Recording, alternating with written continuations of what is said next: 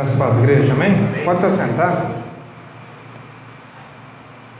Sempre um privilégio podermos aprendermos juntos da palavra do Senhor, servir a comunidade, a igreja com a palavra de Deus, a palavra que é poderosa, a palavra do Senhor. A, palavra... a Bíblia diz que o Evangelho é poderoso para nos transformar e para nos salvar, pois ele nos salva de nós mesmos. A pior coisa que existe é nós, como filhos do Senhor, vivermos é, como se nós não tivéssemos um pai.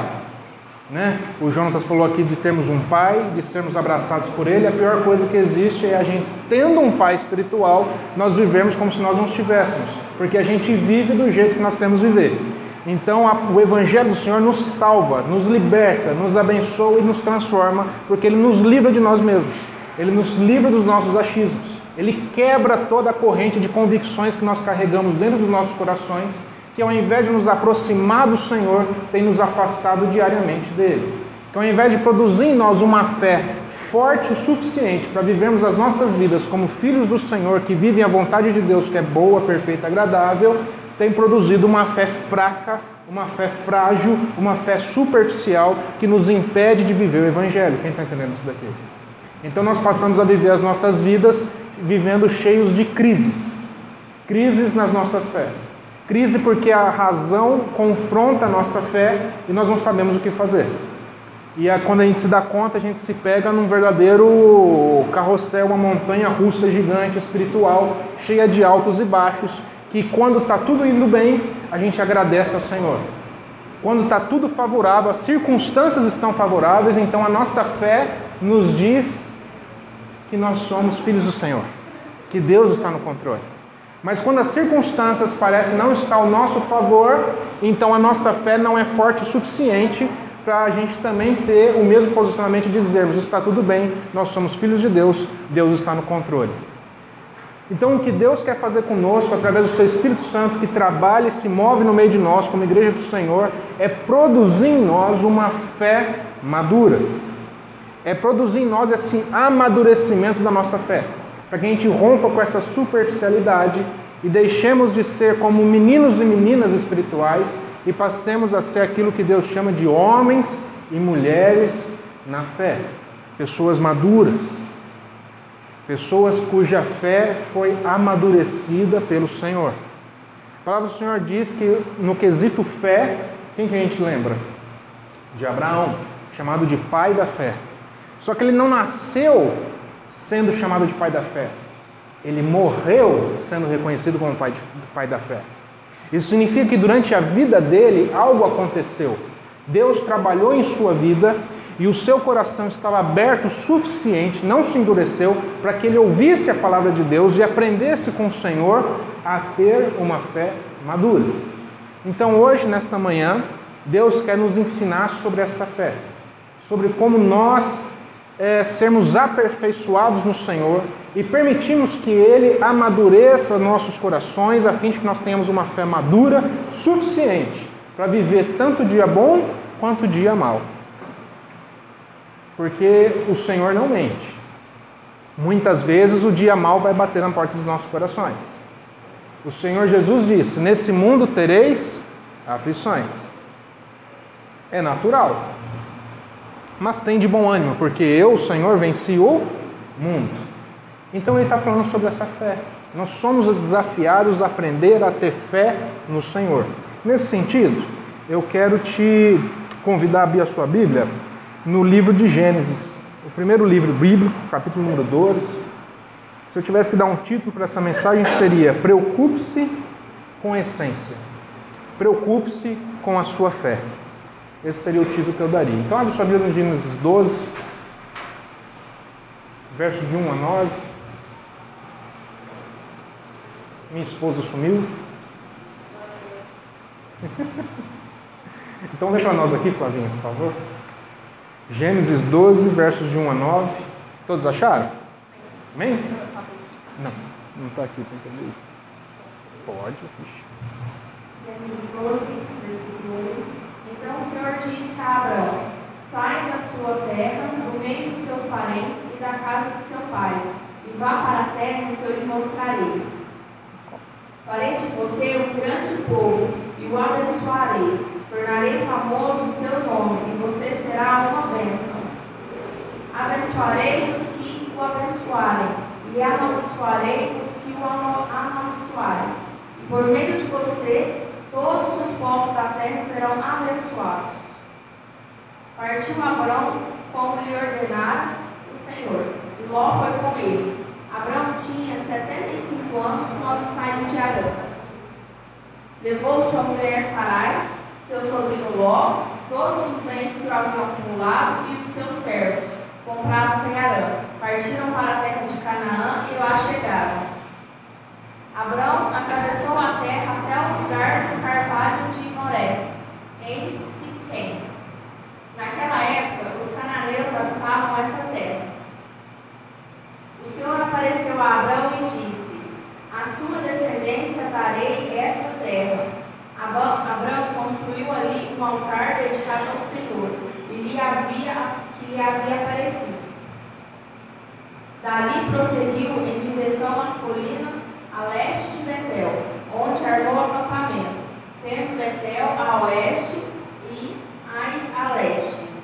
Construiu ali um altar dedicado ao Senhor e invocou o nome do Senhor.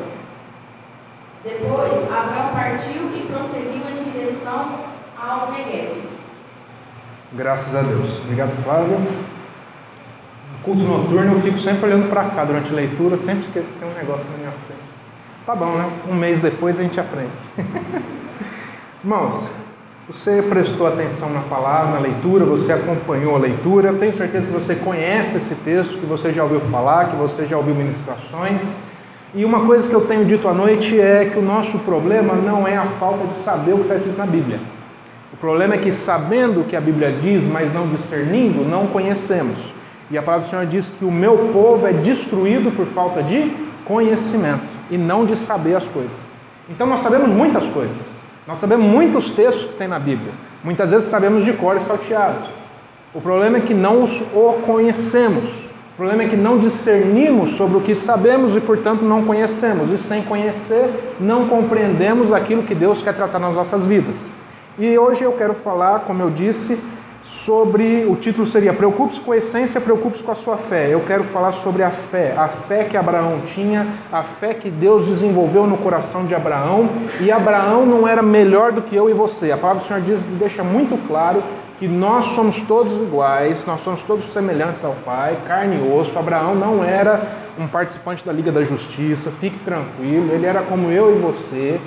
E se Deus desenvolveu fé no coração dele, eu estou aqui para dizer nesta manhã que Deus pode e quer desenvolver uma fé no seu coração. Glória a Deus por isso.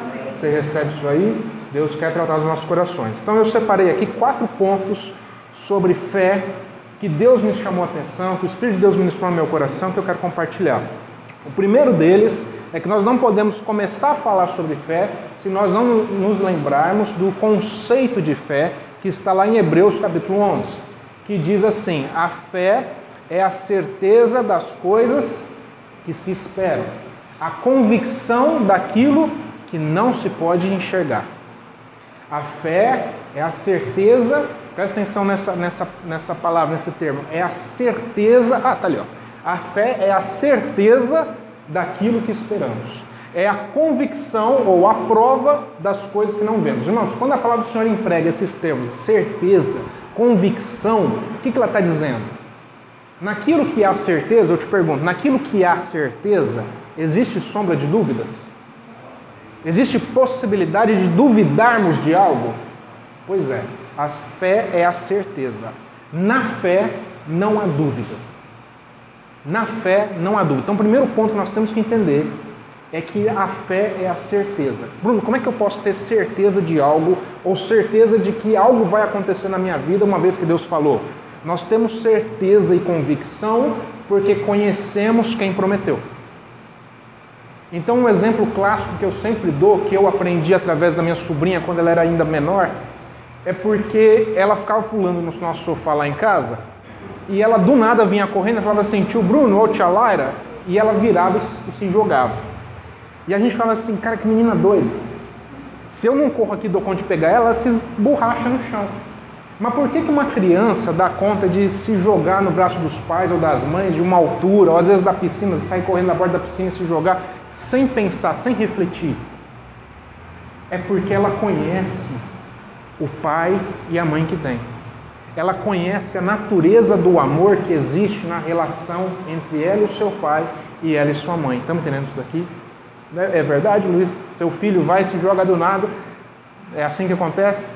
Ele conhece o pai que tem, ele conhece o amor que o Luiz tem pela vida dele. Conhecendo o amor que o Luiz tem pela vida dele, que a Cíntia tem pela vida dele, o Davi não duvida que ele está seguro nos braços deles. É assim como Jonas disse: um filho se sente seguro nos braços do pai. Nós não duvidamos porque nós conhecemos. Então a fé, ela começa de um conhecimento e não de uma experiência.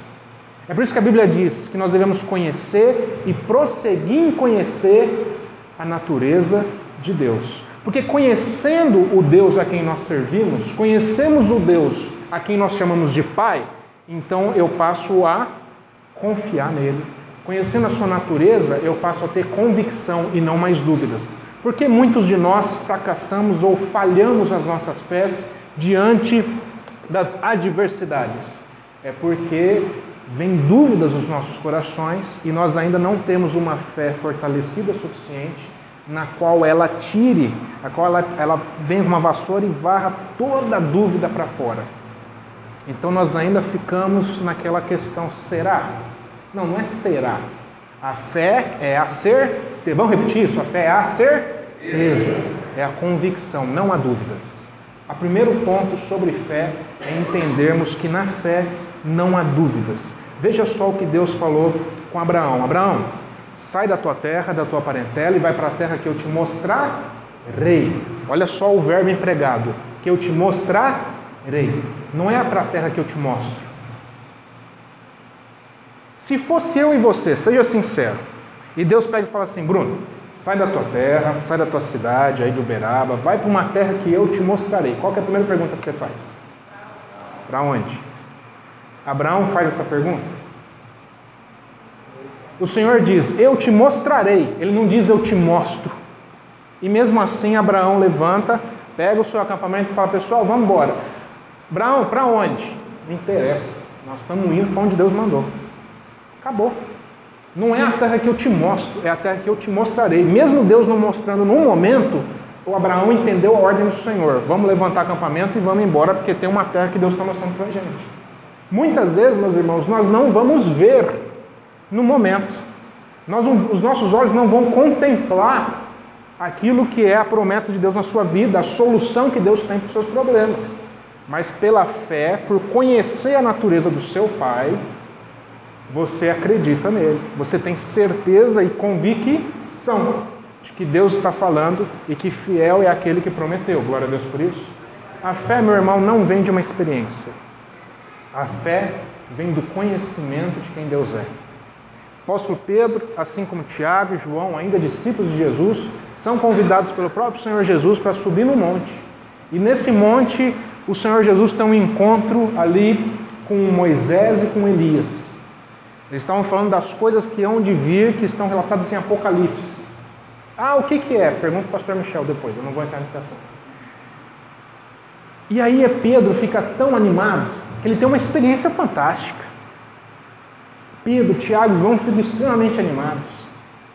Só que a Bíblia diz em seguida que o próxima coisa que aconteceu, eles desceram desse monte e junto com a multidão vem uma, um pai, uma mãe lá e diz: Olha, meu filho está endemoniado, está possesso. E Jesus diz: É mesmo? E aí? Não, e aí que os seus discípulos não foram capazes de expulsar os demônios. Jesus vira para todos os seus discípulos, inclusive Pedro, Tiago e João, e diz: incrédulos, lhes falta fé. Sabe o que Jesus está ensinando com isso?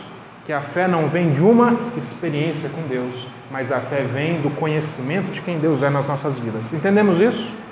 Entendemos isso, nós podemos passar para o segundo ponto sobre a fé, para aprendermos sobre a fé. É... Quando eu disse que Deus diz: sai da tua terra, da tua parentela e vai para a terra que eu te mostrarei e não para a terra que eu te mostro. Então nós aprendemos que o segundo ponto que nós aprendemos com a fé é que a fé ela gera o que? Confiança. Se eu conheço a natureza de Deus e sei que aquilo que ele diz é verdade absoluta e ele não mente, a Bíblia diz que em Deus não há sombra de variação. O que significa, Bruno? Ele fala que Deus não é igual eu e você. Que uma hora quer uma coisa, outra hora quer outra coisa. Deus ele é constante. Em Deus há constância. Aquilo que ele fala, ele faz. Aquilo que ele promete, ele cumpre. Então ele diz: se nós conhecemos esse Deus que é constante, que não é falho, nós conhecemos a sua natureza, então nós também confiamos nele. Então a primeira, a segunda coisa que nós aprendemos é que porque conhecemos a Deus, também confiamos nele. É o que diz lá em Salmo 37:5. Entrega o teu caminho ao Senhor, vírgula. Confia nele, vírgula. E o mais ele o fará na sua vida. Qual é a nossa dificuldade? Nós entregamos o nosso caminho ao Senhor. Nós entregamos as nossas vidas a Deus. Principalmente se nós estamos passando por algum tipo de desafio na nossa vida. Fica muito mais fácil, não é? Porque a gente fica doido. Aí a gente ora. A gente faz uns treinos que a gente nem faz às vezes. A gente ora. A gente jejua. Qual foi a última vez que você jejuou? Normalmente é o quê? para entregar algum, algum, pepino, né? Eu não estou com abacaxi aqui, vou fazer um jejum. Qual, qual foi a última vez que você fez um jejum de gratidão ao Senhor? Olha só. Mas não é, porque a gente foi condicionado a aprender desse jeito. Então, a gente entregar é fácil. A gente vem e fala, Senhor, eu estou aqui com a minha vida, estou aqui com uma situação, tem uma área da minha vida aqui que eu preciso de uma transformação, então eu venho e entrego ao Senhor. Só que o, vers... o salmo continua. Entrega o teu caminho ao Senhor, vírgula confia nele. Confia nele. Deixa eu fazer uma pergunta. Você dá conta de trabalhar, de conviver com uma pessoa que te dá algo para você resolver e fica em cima de você te cobrando o tempo todo? E fica com você segurando o que ele te deu? Ó, resolve isso daqui, ó, mas eu não solto, eu não largo. Qual que é a nossa dificuldade? Nós estamos fazendo isso com Deus. Senhor, aqui está a minha vida, entrego ao Senhor, só que nós não confiamos. Nós ficamos aqui olhando para a nossa vida, nós ficamos olhando para o nosso problema, nós ficamos cobrando de Deus insistentemente o que, Ele vai fazer, perguntando, questionando o que, o como, o quando. Ué, meu irmão, você não confiou nele? Então, descansa no Senhor. É o que o, Davi, o rei Davi falava. Deito e logo pego no. Como que um rei que viveu todo o seu reinado debaixo de batalha, debaixo de guerra, ao ponto que ele guerreou tanto, que o seu, o seu descendente, o seu, o seu sucessor, o rei Salomão, diz a Bíblia que quando ele assumiu, ele olhou para o norte, olhou para o sul, olhou para leste, olhou para oeste, e a Bíblia diz que ele não encontrava inimigos. Por quê? Porque o seu pai, o rei Davi, já tinha guerreado todas as batalhas. Como que um rei que travou tantas batalhas dá conta de deitar e logo pegar no sono? Eu e você, por conta de micharia, a gente perde nosso sono, irmão. É ou não é verdade? Mas por quê? Porque ele confiava no Senhor. Ele entregava a sua vida a Deus e confiava nele. Acabou. Mas como? Não interessa. É Deus que vai fazer o como. Mas quando? Não interessa. É Deus que vai dar a provisão do quando. Que jeito? Se eu quisesse saber, eu não entregava a Deus, não é verdade? Mas eu entreguei e eu confio ao Senhor. Quando eu aprendo a confiar em Deus, o Salmo 37,5 diz: entrega teu caminho ao Senhor, vírgula, confia nele, vírgula, e o mais ele o fará. Ou seja, descanse em Deus, meu querido. Deus está trabalhando. As coisas podem ter fugido do seu controle, mas do controle de Deus jamais fugiram. Então nós aprendemos isso com o Senhor. Abraão tinha essa percepção, esse entendimento. A fé de Abraão lhe permitia confiar no Senhor. A pergunta que fica é: a nossa fé hoje nos permite confiar no Senhor? Será que a fé nossa hoje tem nos permitido confiar, perdão, 100% no Senhor, sem nenhuma dúvida? Esse é o segundo ponto. A terceiro ponto que nós aprendemos com a fé de Abraão e que Deus nos ensina essa manhã é que a fé em prática ela gera obediência. Ou seja, obediência é um fruto gerado pela fé, uma consequência de quem tem fé. Abraão, sai da tua terra, da tua parentela e vai para a terra que eu te mostrarei. Sim, senhor. Abraão levanta, chama todo mundo e fala: Nós vamos. Vamos para a prática. Eu sou casado. Eu vi para minha esposa e falo: Laia, junta tudo aí, pega os nossos dois gatinhos, encaixota as coisas que nós estamos indo para outra cidade. Vai dar BO ou não vai? Não, seja sincero, irmão. É só na minha casa você, você é bonitão e bonitona demais para não ter isso daí? Você vira para tua esposa e fala assim, ó, levanta tudo nós vamos embora. Você tá doido? Profissão, cidade, amigos, estabilidade. O que, que é esse negócio que você tá. Você, você acha que não teve esses B.O. lá com não, né? Que foi tudo bonitinho de Jesus lá, né? Não, meu irmão. Mas Abraão tinha uma fé tão firme que até a sua família, olhando para a fé de Abraão, confiava nele.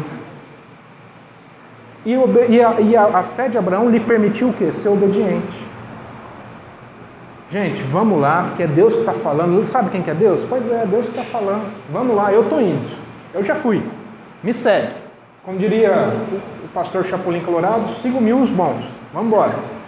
E aí Abraão foi. Porque fé gera obediência. Abraão simplesmente obedeceu sem ter garantias e sem ver nada. Muitas vezes a solução, o escape e o milagre que nós estamos esperando, nós não vamos ver no primeiro momento. Muitas vezes as dificuldades, os desafios, eles vêm e ofuscam a nossa fé. Eles tentam abafar nossa fé. Mas como a fé gera obediência, nós obedecemos aquilo que Deus nos falou para fazer, mesmo sem ter garantias. Qual que é a nossa dificuldade? Nós queremos as garantias. Nós queremos as garantias. Nós queremos as garantias de que vai dar certo. Nós queremos que alguém venha para nós e garanta, vai dar certo. Eu caso com a minha esposa e eu quero ter garantia pela parte dela de que ela vai ela casa comigo, ela quer ter garantias de que eu... nós sempre estamos querendo garantia um do outro. E nós também sempre estamos querendo garantias da parte de Deus. Só que a fé é a certeza. E se há certeza, não há dúvidas. E se não há dúvidas, não há necessidade de eu exigir nenhuma garantia da parte de Deus. Eu simplesmente creio, eu simplesmente obedeço, pois eu sei que fiel é aquele que prometeu para cumprir todas as coisas. Graças a Deus por isso. Fé gera obediência. É a obediência que nos faz crer e acreditar. E não há necessidade de garantia alguma. Não há necessidade. Você lê a Bíblia de cabo a rabo. Deus mentiu em alguma hora? A palavra do Senhor diz que Deus não é homem nem filho do homem para que minta. Não há mentiras. Você quer garantia maior que essa que você tem nas suas mãos, que é a palavra de Deus?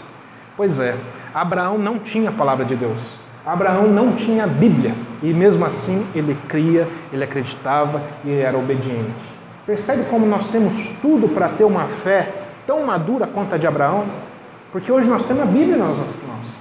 Mas mesmo assim, parece que nós falhamos e muito em termos de uma fé madura diante do Senhor.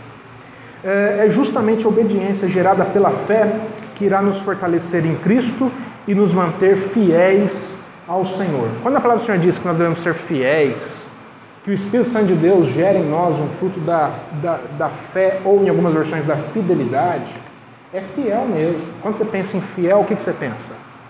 O oposto de traição, não é verdade? Pois é, é, isso se aplica também à nossa fé em Cristo Jesus. Porque nós devemos ser fiéis. A fé, ela é fiel ao Senhor. Como assim, Bruno? Eu não traio ao meu Deus, ao Deus que eu sirvo. Quando que eu traio ao Senhor? Todas as vezes que eu dizendo ser filho de Deus, vivo não como filho de Deus. Todas as vezes que eu dizendo ser filho do Senhor, alcançado pela graça de Deus, diante das dificuldades que me acometem, eu sou pior do que um mundano qualquer, porque eu me comporto tal qual esse mundo se comporta. Quando eu me conformo com este mundo, eu estou sendo infiel ao Senhor. Então a fé, ela gera essa fidelidade a Deus, para que nós sejamos constantes. Lembra dessa palavra, constância. Nós precisamos ser constantes na nossa fé em Deus, para com Deus.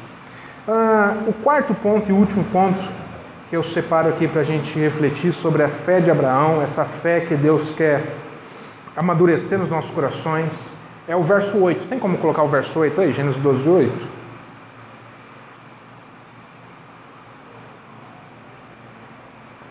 Olha lá o que diz. Dali prosseguiu em direção às colinas a leste de Betel, onde armou acampamento, tendo Betel a oeste e Ai a leste. Construiu ali um altar dedicado ao Senhor e invocou o nome do Senhor. É, onde Abraão ia, esse versículo deixa muito claro que Abraão sempre, onde ele parava, porque eles estavam andando, eles não ficaram andando a deseterno, né, irmão? Você tem que parar, você tem que descansar, né? você tem que comer, tem que beber água, tudo normal. Ir no banheiro, o povo era gente, viu? O povo era igual a você. Cansava, dava cãibra, é isso mesmo.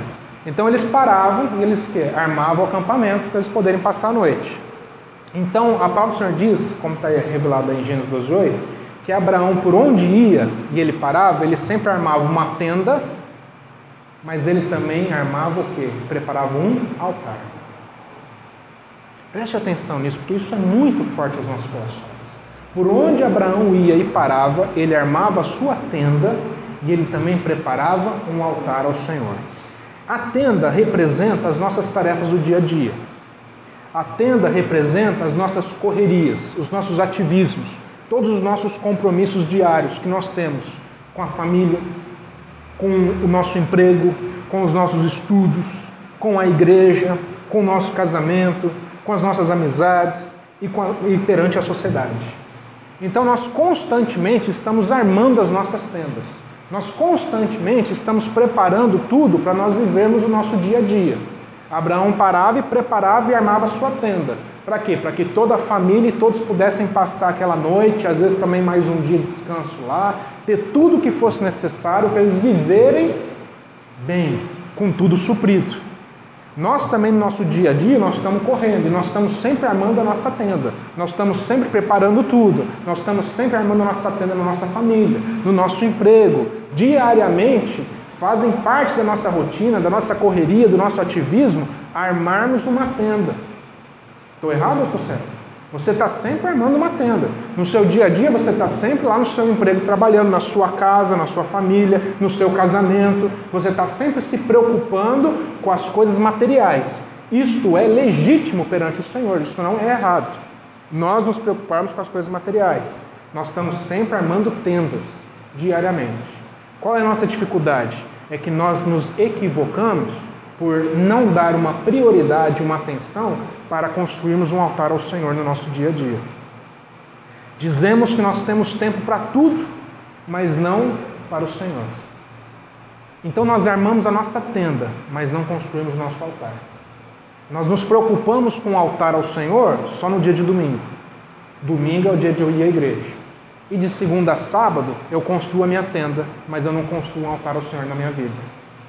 E Abraão nos ensina, a fé de Abraão nos ensina, é que por onde ele ia, ele se preocupava com as coisas dessa vida. Ele armava a sua tenda, mas ele também construía um altar ao Senhor.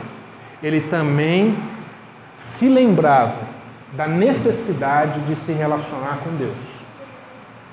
Esse altar representa o nosso compromisso com o Senhor, o nosso tempo de qualidade e oração e também leitura da palavra de Deus. Esse altar representa durante o nosso dia a dia nós pararmos, nós temos um tempo dentro das nossas atividades, um tempo destinado dentro dessa construção da nossa tenda, dessa correria, de todo o nosso ativismo, um tempo para lermos a palavra, um tempo para orarmos, um tempo para, um tempo para apresentarmos nossa gratidão ao Senhor. Porque caso contrário, nós vamos virar tudo pedinte de esmola. Quem só ora pedindo as coisas para Deus, a gente nunca agradece. É um tempo de relacionamento de qualidade com o Pai. E aí nós falamos o quê? Bruno, eu não tenho tempo. Aí eu vou te falar uma coisa e eu quero que você receba com amor no teu coração aí, tá? Depois você não falar que eu sou chato e mal educado. Então recebe com amor. Você é um mentiroso. Você é uma mentirosa. Se eu falar para Deus que eu não tenho tempo, eu sou um mentiroso. Sabe por quê, meus irmãos? Nós temos tempo até para pecar. É impressionante. Sobra tempo na nossa agenda até para pecar. Como é que não sobra tempo para Deus? Tem, temos tempo. Você quer ver uma coisa? Se toda vez que você for entrar na rede social no WhatsApp. Coisa mais simples. Quem acessa o WhatsApp todo dia aqui?